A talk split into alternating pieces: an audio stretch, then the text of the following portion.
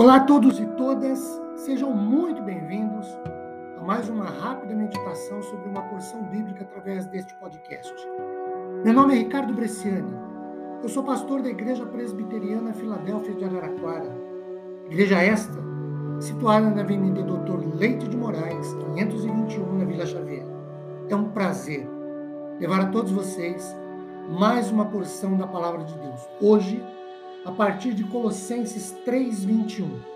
Pais, não irritem ou não provoquem ou não exasperem ou parem de chatear seus filhos, para que eles não fiquem desanimados e percam o coração, ou percam o coração ou estejam sem coragem. Essa seria a leitura do texto usando várias é, versões que nós temos da Bíblia Almeida em português. Queridos, Moody fala de uma tradução livre de Philips que diria mais ou menos assim: Não corrija em excesso os seus filhos. Como nós já vimos em podcasts anteriores, depois de falar às esposas, verso 18, aos maridos, verso 19, e aos filhos, versículo 20, Agora Paulo se dirige ao casal com filhos.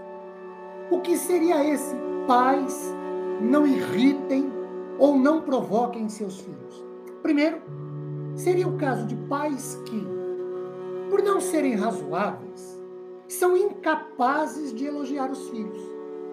Pais incapazes de ver virtudes nos filhos. Pais incapazes de ver e reconhecer capacidades, potenciais nos filhos. E por isso e com isso, são pais que só criticam, só depreciam seus filhos, apontando-lhes erros, falhas, faltas, mas não vendo virtudes.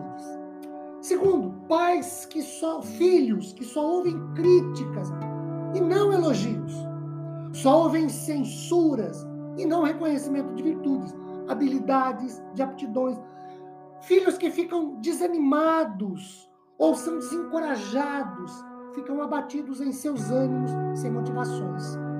Mude disso. O não aqui deve se subordinar a uma palavra, a uma positiva disciplina e instrução no Senhor.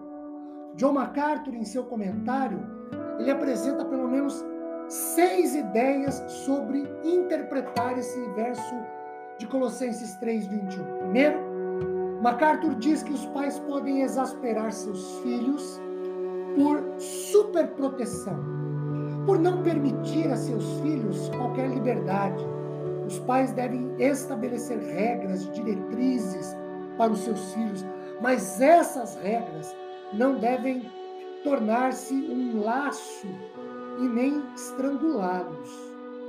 Segundo, MacArthur fala que os pais exasperam ou irritam seus filhos, definindo metas irrealistas por não recompensá-los ou não deixá-los sentir que eles conseguiram. Nada é suficiente é, para que as crianças não obtenham a aprovação integral dos pais. Terceiro, os pais, segundo MacArthur, eles irritam seus filhos ao não demonstrar afeto. Os pais precisam comunicar o amor a seus filhos, tanto verbal quanto fisicamente, com abraços, com afagos, com beijos.